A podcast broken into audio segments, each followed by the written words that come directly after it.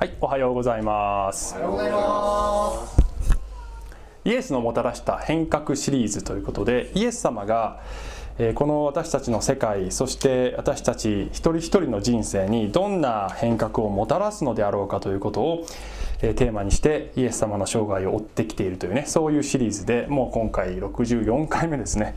はい。で、一粒の麦という、えー場面を今日は取り上げていきますけれども、あの6年ぐらい前のことなんですけどもこのねこの雑誌に私載りまして。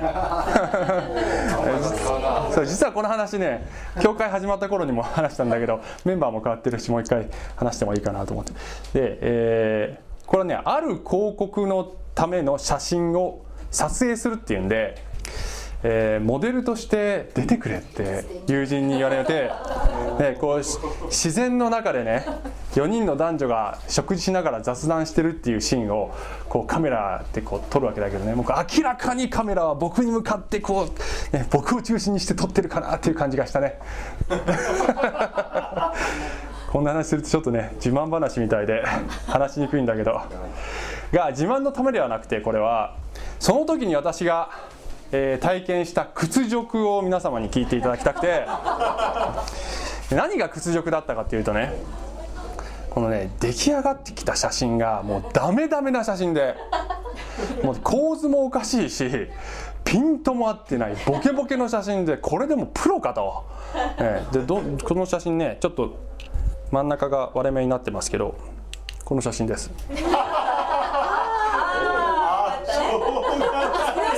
な なんで仕方がない？嘘？なんで？なんで仕方ないの？おやいやちょっと待って待って。いやちょちょっと待って。いやおかしいでしょ。なんでサントリーのウイスキー白州がこんなに綺麗にピントがあって取れててなんで真ん中にいる僕がボケボケなの？と。なんでウイスキーが全ての栄光を独り占めにしてるわけ？ねえ。おかしくない？おかしくない？おかしくない。おかしくおかしく。ないね。おかしくないです。なぜおかしくないかというとこの写真はウイスキー白州の広告です。あちなみにねあの白州ってここから15分ぐらい下ったところにある地名でそこにあるウイスキーのあそこにあるサントリーの工場でねそこで作ってるんですよねちなみにこの間ある方がこれをしらすって読んでましたけど、はい。ね、あの引っ越してきたばかりのこの教会のある奥様が白州ですから、はい。えーウイスキー白州の広告です。このウイスキー白州のために作られている写真ですねこれはね。なのでウイスキー白州の魅力を最大限に表現することがこの写真の目的です。そして後ろにある全てのものはウイスキー白州のために存在している引き立て役として。なのでピントが白州に当たっているんです。そしてこれはこれでいいのです。なぜかというと主役はウイスキー白州だからですね。ところがその時にこの私がねなんで俺にピントが合ってないの？なんで俺に注目の俺がま注目の的になってないの？おかしくないってね言ったらこの態度の方が的外れなんですね。的ではないのになぜ俺を的にせぬのかと言っていることが的外れなのです。聖書では、えー人間には罪があると書いてありますけれどもこの罪というギリシャ語的外れという意味ですよね。的外れという意味が言語にはあります。それはなぜかというとこの宇宙は一人の創造主によって作られたのですよ。そして神はご自身の栄光のために全てを作られた私たち人間も含めて。なのでこの世界の主役は人間ではない神なのです。そして個人個人私たち一人一人の人生も神の栄光そして神の素晴らしさを表現するために私たちは存在しているんです。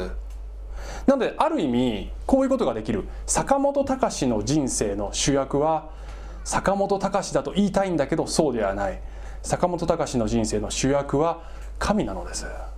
そして坂本隆はこの神の素晴らしさを表現するためにお持ちいただくツールなのです。でこの私の人生の主役は私ではないって言った時にこれ感覚的にねなかなか人間って受け入れられないんですね。なんで私の人生の主役私じゃダメなの？おかしくない！って思うんです。おかしくないって聖書なんですね。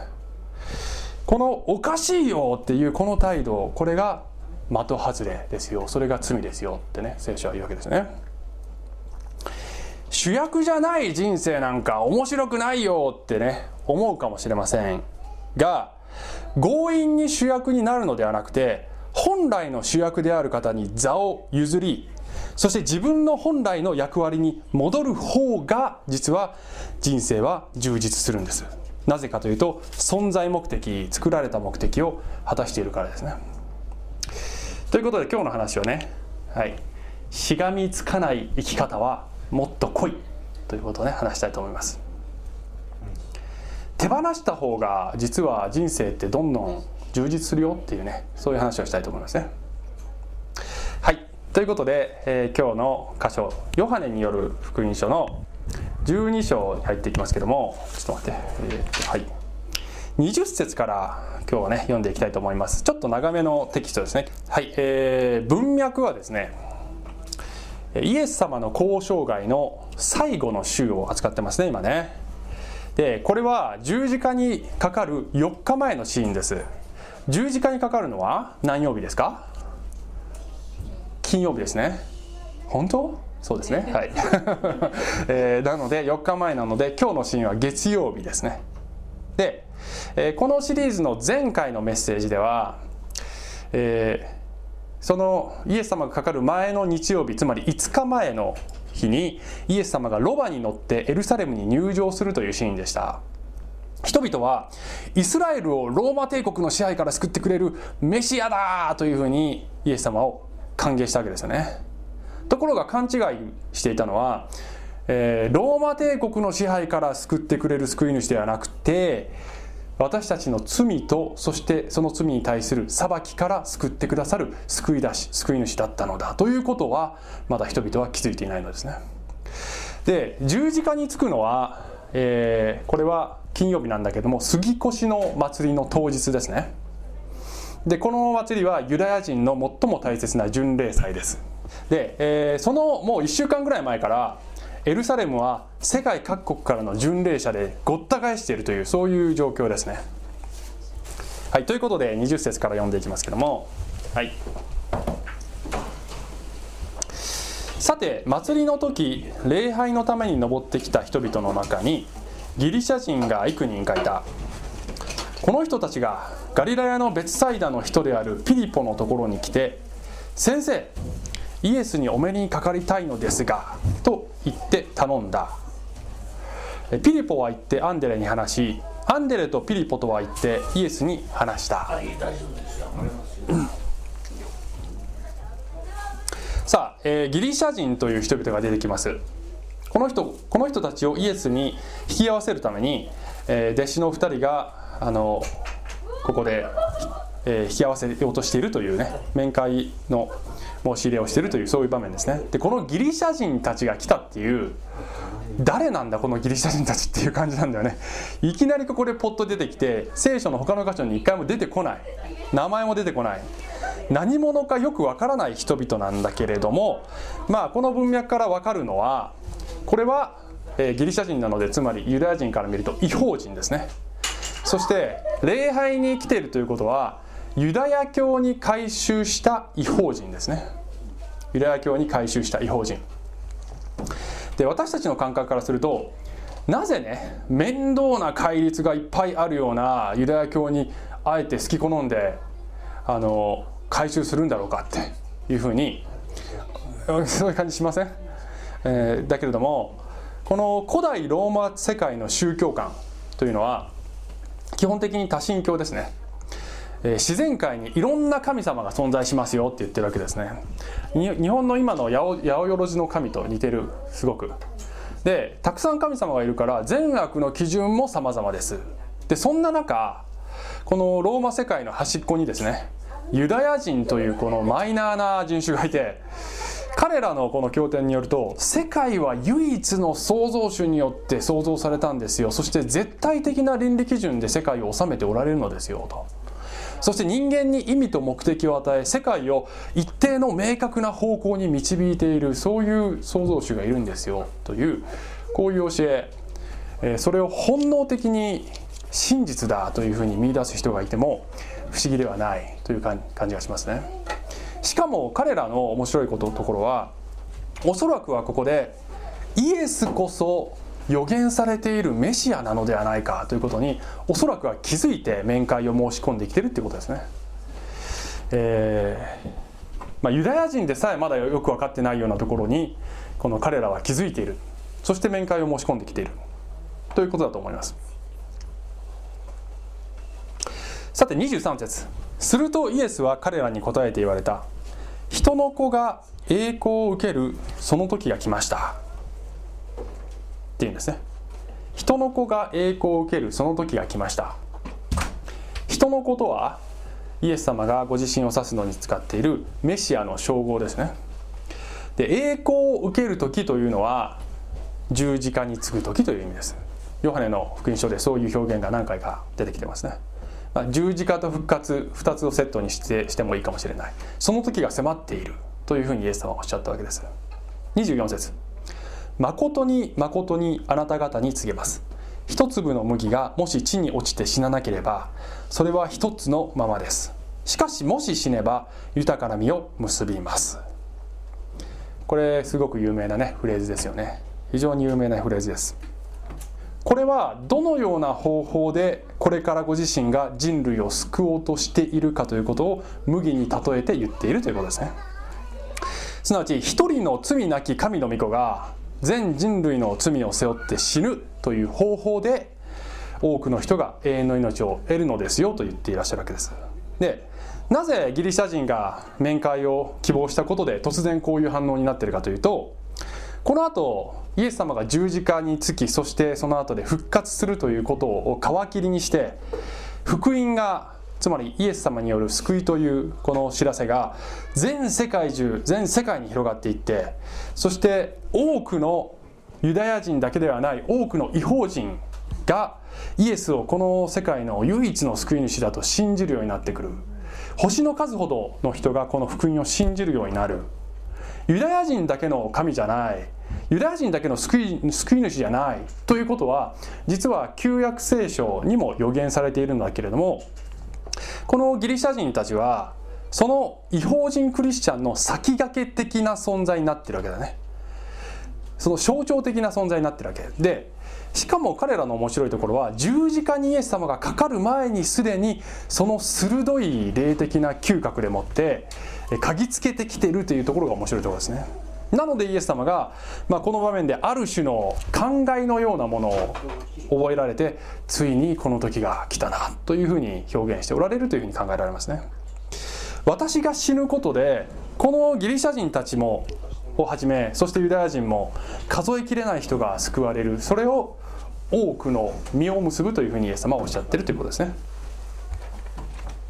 でその次イエス様がおっしゃるのはこの一粒の麦が死んでそのことによってたくさんの実が、えー、できていくのだというこの法則は今から私がやろうとしていることなんだけどこの法則は一人一人個人個人の人生にも当てはまる同じ原則が働くのだということを話すために次の言葉が来るんですね。ね ?OK。で次の、えー、説は25節ですね。自分の命を愛する者はそれを失いこの世でその命を憎む者はそれを保って永遠の命に至るのです。っていう言葉ね、えー、自分の命を愛するとか憎むとかっていう言葉ね出てきますね。あのヘブル的なつまりユダヤ人のこの表現として愛する憎むっていうのはこれは選択するか選択しないかっていう意味合いがあるんですね。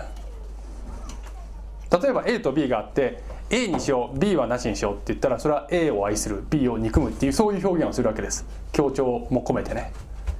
であのここでイエス様が言ってるのは自分の自分の今の人生に執着すればするほど真の意味での充実した人生を失ってしまいますよって言ってるわけです。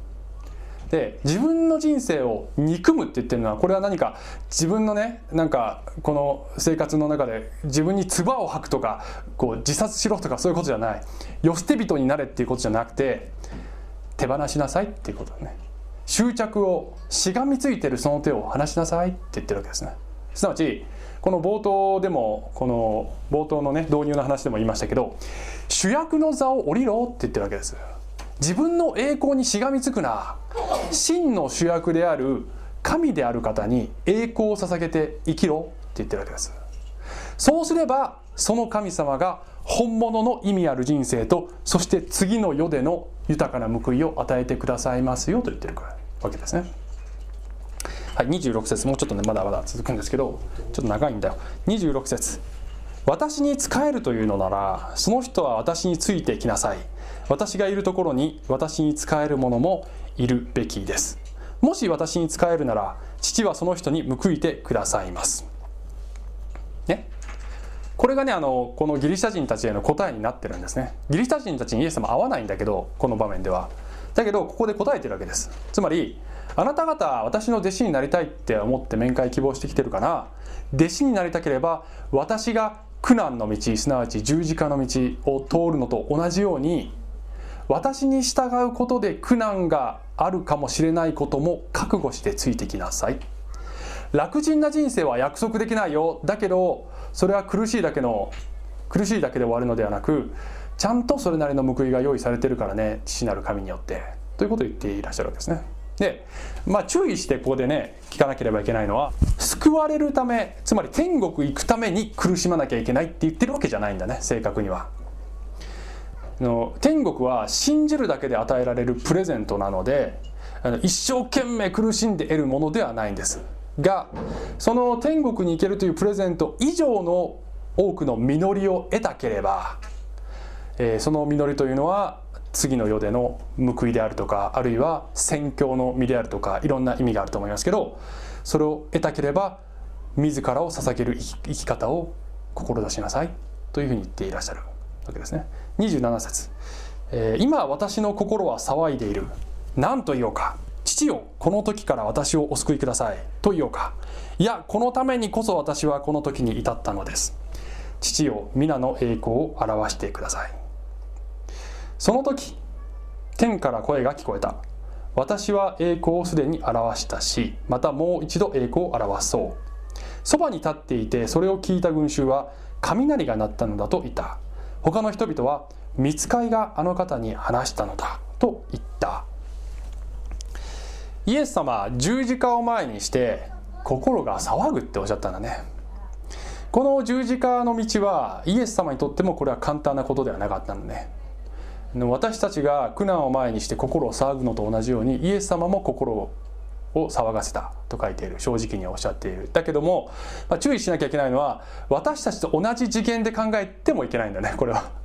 イエス様は全世界の罪を一手に引き受けて死のうとしてるわけだね。なので次元が違うわけですね。そして父なる神から切り離されようとねしているわけです。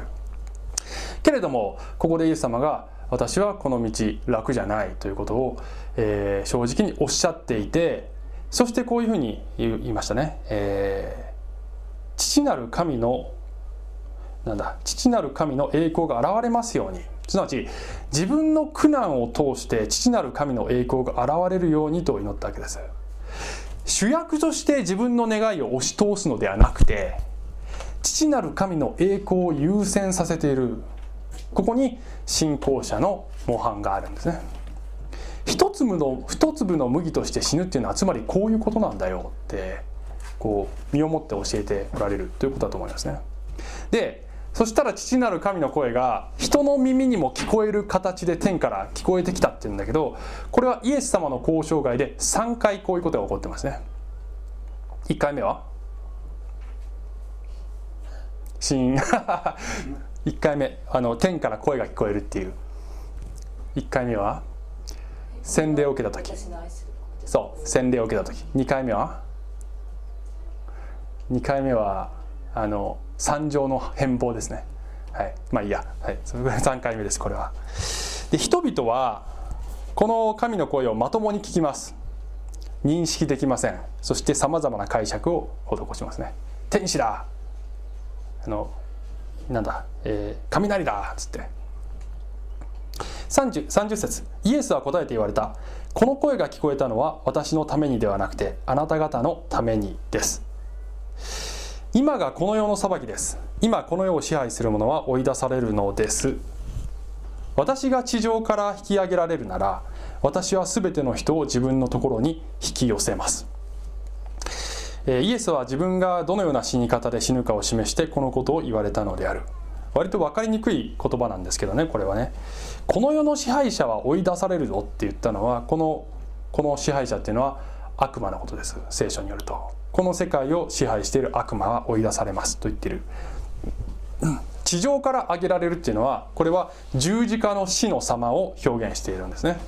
だからどのような死に方で死ぬかを示しているって言ってるわけですね。その地上から文字通りあの吊るされるように殺されるこの十字架という刑の様を表現してるんです。で全ての人を引き寄せますって言ってるのはこれはユダヤ人もそしてギリシャ人も世界中の民族がイエスを信じるようになるという予言になってるんですね。そして今私たちはここにいてイエス様を礼拝してるわけですね。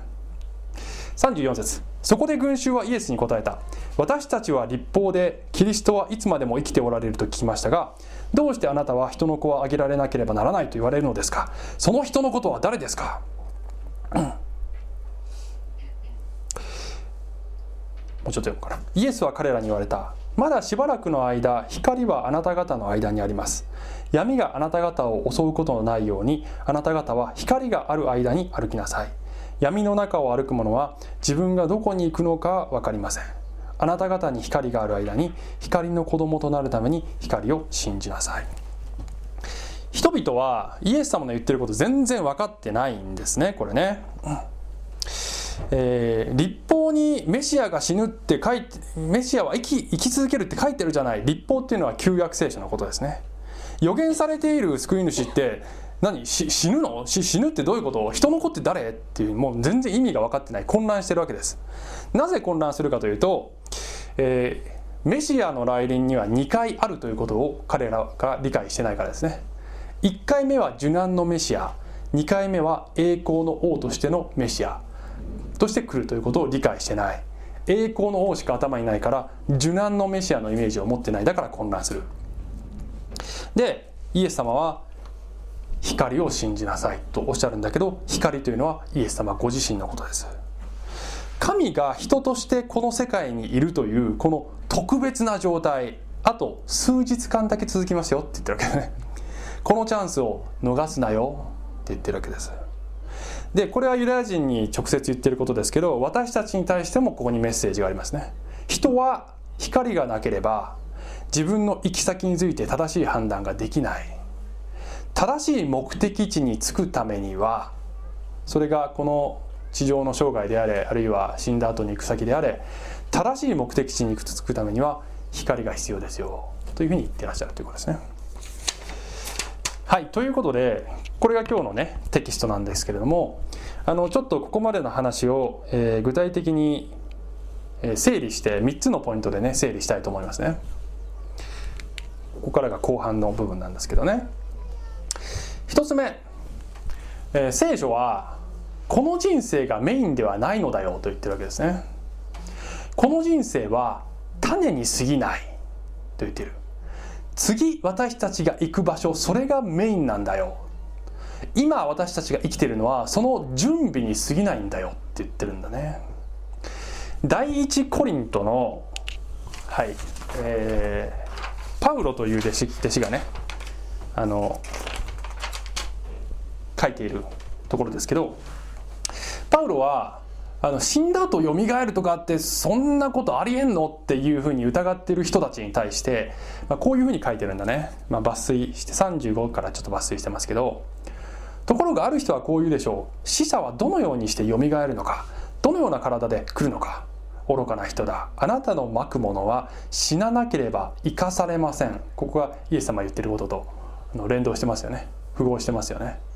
まくものは死ななければ生かされません。あなたがまくものは後にできる体ではなく麦やその他の穀物の種粒です。同じように例えてますよね。イエス様の例えと一緒に。でちょっと飛んで42節。死者の復活もこれと同じです。朽ちるものでまかれ朽ちないものによみがえらされ卑しいものでまかれ栄光あるものによみがえらされ弱いものでまかれ強いものによみがえらされ血肉の体でまかれ御霊に属する体によみがえらされるのです。血肉の体があるのですから御霊の体もあるのです。ここでパウロが言ってるのは朽ちるものとか卑しいものとか弱いものとか血肉の体って言ってるのはこれは今の私たちの体のことです。ここに巻かれてそして死んでいくことになってるんですよ。それは新しい朽ちない体をもらうためですよ。って言ってるわけです。だから今私たちが弱いのは当たり前朽ちていくのは当たり前なのでありますね。次がメインなんだよ。って言ってるわけです。この死生観に立つと今私たちが生きているこの人生を生きる上でのこの優先順位とか価値基準が根本的に変わってくるんですね。何を大切にするかっていうことが変わってくる。あの話飛びますけど3日ぐらい前の木曜日にねあの私甲府のイオンモールに行ったんですよね。もうイオンこのね自然の中に住んでるとねイオンモールってすごい大きいショッピングモールなんですけど都会から来た方にはちょっと分かんないかもしれません。この感覚はね。もうイオンモールに行くと刺激がいっぱい。楽しいんだなイオンモールは。この辺で一番大きいショッピングモールなんですね。で私はその日本当はこの日曜日今こうやって話してるこのメッセージの準備をしようと思っててもともとね。で通常ねそれをする時にはこの MP3 で耳でねこの聖書の言葉を何回も何回も繰り返し聞くんですけどそれを大体自然の中とか山を見ながらとかあるいは個室で一人こもってとかねそれを聞きながら黙想するんです神様どんなこと話したらいいですか？っつって。だけど妻と娘が今日は4モール行く。なんか面白そうなショーがねタダで見られるそうか見れるからって言うからね。行きてえなと。でショーを見たいしあと眼鏡を作る用事もあるからっていう口実を作ってそうだイオンモールで黙想しようと思って。であの行ったの。でちなみにそのショーっていうのはねこういうショーでした。えーと、パイプ椅子をね何段も積み上げてその一番上で逆立ちするっていうか こういうねなかなか見応えありましたね。この他にもいろんな人がねこのアスリートショーだったんだけどね山梨も捨てたもんじゃないでしょ？これはど,、まあ、どうでもいいっていうか余談ですけど池谷さんっていうあの跳び箱世界チャンピオンの人が率いている体操の池谷さんの弟かな？あの人が率いているこの一流アスリート集団によるエンターテインメントショーみたいなそういうやつのこうアピールのショーだったんだね。まあ、こういうショーだったんだけどね。であので妻とこれのショーを見た後で妻と娘は買い物してで私はこのやはりイヤホンをつけて一人で聖書を聞きながらこのイオンモール内をねこの物質主義の温床のような場所で ねあのイオンモール大好き本当。これね自然の中で黙想するのとはまたちょっと違う味がありましたね。っていうのは耳に入ってくるこの言葉と目に入ってくるもののこの異質感っていうかな、ね、私は一粒の麦として世界のために死のうとしていますっていう言葉がイエス様耳から入ってくるけど目の前の世界は別にそんなことを誰も知らないけど普通に反映してるじゃんっていうね。な何の関係があるの？この世界とこの耳に入ってくる言葉とって。世界が目指しているこの大雑把な方向性とこの聖書の言葉にこう明らかなギャップがあるっていうことにこう気づくわけだね。別にねこの私一人だけ一段高いところに立ってさ世俗のこの経済活動を見下ろしながら霊唱しているっていうそういうことじゃなくて、ね、この俗なる者どもよみたいなそういうねそういう見方をしてるわけじゃないんだけどなぜかというとこの社会の経済活動っていうのは別に悪いことをやってるわけじゃないわけですよね。あの生と俗っていうのは別にその生活のいろんなところでくっきり分かれているわけじゃない。つまり何が言いたいかっていうと世界ではさまざまな物品とかサービスをねこうみんないろんな人が一生懸命苦労して生み出して生産活動をしてそして多くの人がなけなしの給料でそれを買ってつかつかの間のこの、ね、満足を得ようとする消費行動をする。これ別に悪いことじゃないし必要なことでしょ。一つ一つは別に悪くないんだけどこれをねこう集合体として見た時にさあのそこにある種の罠があるっていうかね。つまりこの罠っていうのは神の代わりにこの物やサービスやそれを買うためのお金があなたを救えますよっていうそういう空気がその場を支配しているっていう感じがするわけですよね。全体の空気として。一個一個は悪くないのに。その時にね昔見たテレビドラマをね思い出した。あの NHK のなんかの連ドラだからちょっと忘れたけどあのあるシーンを僕見てたんだテレビで。で、えーと、どういうシーンかよくわ忘れたんだけど屋内あ屋外のシーンで岩とか木とか花とかセットで作られてるわけ。で家があってその家の前のその広場みたいなところで人がなんかやり取りをするシーンなんだけどあの室室内に作られてるって分かるんだよね。ところが個一個のそのセットの例えば木とか花とかを見ると本物と見分けがつかないぐらい精巧に作られてるわけ。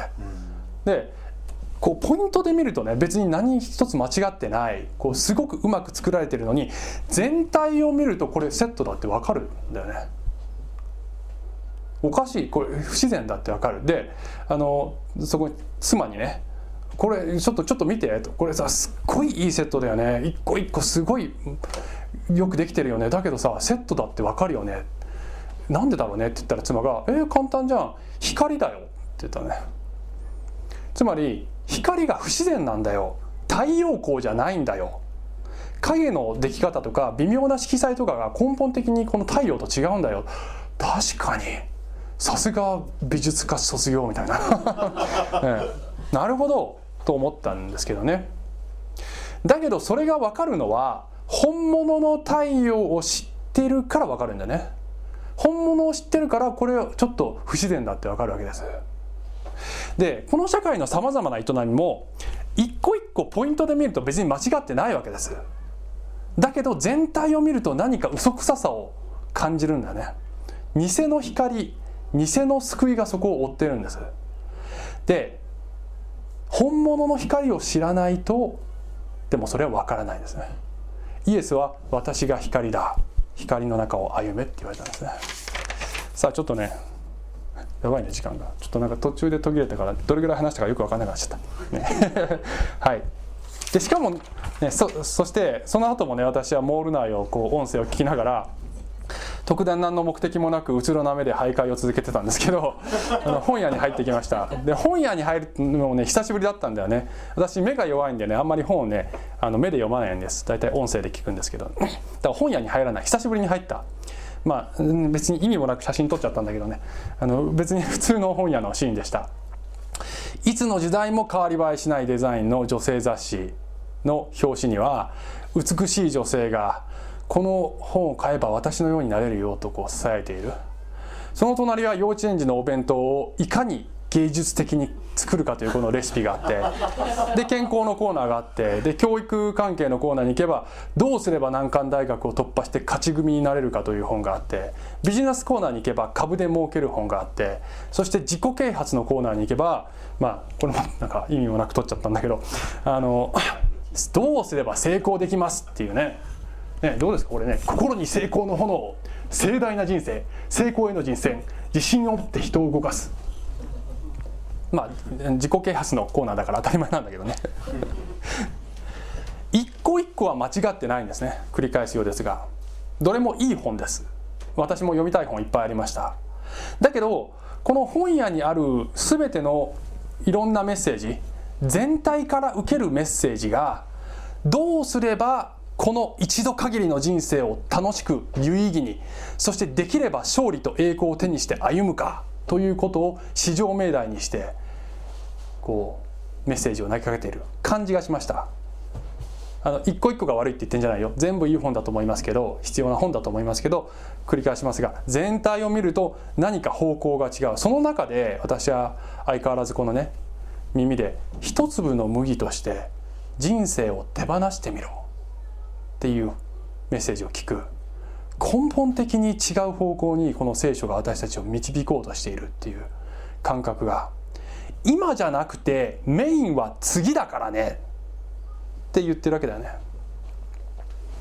どうでもいいけど昨日さっちゃんと東京から来たさっちゃんと夜一緒にお食事してて食事の話でさ さっちゃんがさ私いつ天国行くかいつ召されるか分かんないからね常に一食入魂なのよねつって。だって天国行ったらいやでも僕がさ天国行ったら美味しいもんあると思うよって。でもさジャンクフードとかないでしょきっと。チキンラーメンとかないんじゃない？ってあチキンラーメンないかもしんないけどね。もっといいものあるから。と思いましたけどね。まあ冗談ですけど、ね、でもイオンモールは楽しかったです。楽しかったです。そんなひねくれた見方しながらショッピングモール行って楽しいの？って楽しかったですよ。なぜ楽しいかというとそこにね罠があるって言いましたね。罠を見抜きながら大切なものと大切じゃないものをちゃんと区別しながら、えー、楽しむ楽しみ方が本当の楽しみ方だと思いますね。罠にかからないようにして大切なものを大切にしながらそれを楽しむ。それがクリスチャンの歩みだと思いますね。はいちょっと急ぎますけど。はい2つ目。この人生で私がメインではない。これは冒頭でも言った通りですね。この人生がメインではないということが分かったらじゃあこの人生で何を大切にして生きるのか。次の世のさらに大きな祝福を受けるためにはこの今の生き方でどういうふうに生きるかが問われてくると聖書は言ってるわけですね。繰り返しますが救いはプレゼントなんです。けれどもより大きな報いとそしてそこに誰を連れていけるかというようなことも含めて多くの多くの実を結びたければ主役である神に座を譲りなさいというふうに言ってるわけですね。あの神様に自分を捧げてって言うけどじゃあ他者はどうなるの？ってね思う方いらっしゃるかもしれません。人のために生きるっていうのはどうなるの？もちろんそれもそうなんです。神様に仕えるということは神様が愛しておられるこの世の多くの人たちにも使えるということになるんです。だからそれはセットなんですね。神を愛するということと他者を愛するということはセットです。神の栄光のために身を栄えで、えっと、すみません。神の栄光のために身を捧げなさいと聖書は言うわけだけどあの勘違いのないようにしなければいけないのはこれは別に常に控えめで目立たないように生きなさいっていうところじゃないんだね。そういう印象があるかもしれない。例えば舞台俳優の仕事をしている人が、ね、主役を取って主役だけどなるべくなるべくスポットに当たらないようにしようとかっていうそういうことじゃないんだよね。そうじゃなくてあなたの能力とか才能それは全て神の創造の技なのです。それを遺憾なく発揮して輝いて活躍してそしてそのあなたがこの栄光を私を作られた神にお返しします。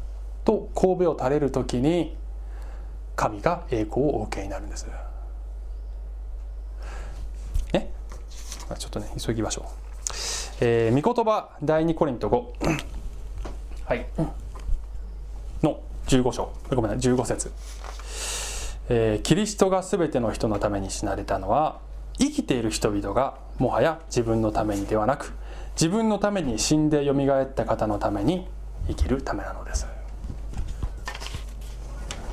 あの2回ぐらい前のさあの思い出しちゃったんだけどあの2回ぐらい前の私のこのメッセージで私がねこう、えー、私牧師だけどねどれぐらい純粋に神の栄光のためにやってるか、えー、あのもう10%ぐらいしか純粋な部分がないんじゃないかっていうねことをこう口走っちゃったね。9割ぐらいを俺自分のためにやってんじゃないかなっていうことをねここで言っちゃったんだよね。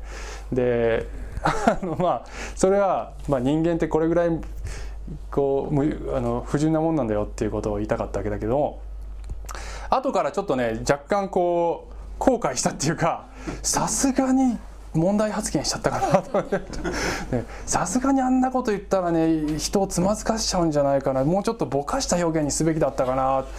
ね、純粋な部分が10%しかないってね言い過ぎちょっとねまずかったかなと思ってあの帰ってから妻にあの「あれちょっとまずかったかな」ってね言ったら妻妻が何て言ったかっていうと「いやいいんじゃない?」っていうか10%もあるかって思ったけどね。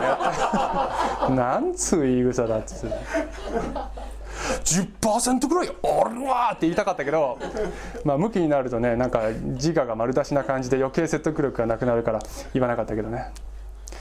あの私たち完全に神の栄光のためにやってますってねなかなか言える状態にならないかもしれない。だけどこれが10%から 11%15% できれば20%できれば30%っていうふうにこう少しずつ増えていったらいいなってね思うんですよね。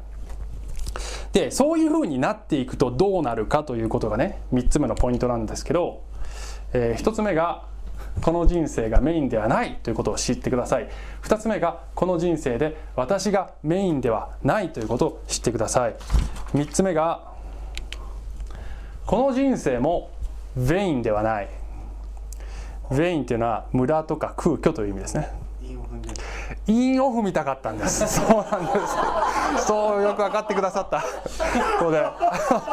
そうです。ベベインベインってね別にあんまり日本人が使う言葉じゃないからねだいぶ強引かなとは思ったんだけどどうしてもね韻を踏みたかったんですね。これはねこうなんていうの説教者のこだわりっていうかねこのしがみついてる部分を手放せない僕はなかなかねそう韻を踏みたかったんですね。そうつまり あのこの今の人生をねあのが前菜に過ぎないよそして私が主役でもないよって言ったらあたかももうなんかこの人生がすっごくつまんないものになるかのようなイメージを持たれるかもしれません。そうではない。この人生を台無しにしてるのではない。ということが最後のポイントですね。この1と2をやったら人生はつまらないのか？そうではない。人生がゴミ箱になる入るのか？そうではない。この人生もベインではない。無駄ではない。空虚でもない。台無しじゃない。なぜかというと本来の私やあなたが作られた目的に戻るのでより輝くのです、ね、先ほどの本屋の話では本屋にはねたくさんどうすればあなたが輝くかというそのための処方箋がいっぱいありましたね。どうすれば輝けるのか。でもこれ全部対処療法なんです言うなれば。今私がかかっているドクター、ね、あのお医者さんあの私の健康指導をしてくれてるんだけど私いろいろ悪いところがあるっていう話を時々するんですけどね。特に目と腰が調子悪いんです。でどこのお医者さんに行って目と腰を調べても悪いとこ出てこないんですね。全く問題ない。あなたの目大丈夫って眼科に言われるんですね。で私が今かかっているドクターは症状を追いかけてもダメだからねってね。悪いところは別にあるから。っていうわけです。で食事療法とかまた別のいろんな方法を試しながらどこに根本の問題があるかということを一緒に考えてくれてるんですけどね、まあ、そこに最終的にたどり着けるかどうかまだ分かりません。だけど、まあ、そうやって考えてくれてるんですね。症状を追いかけてもダメ。対処療法をしてもダメなんです。根本的に何が問題か輝くためにはどうすればいいか。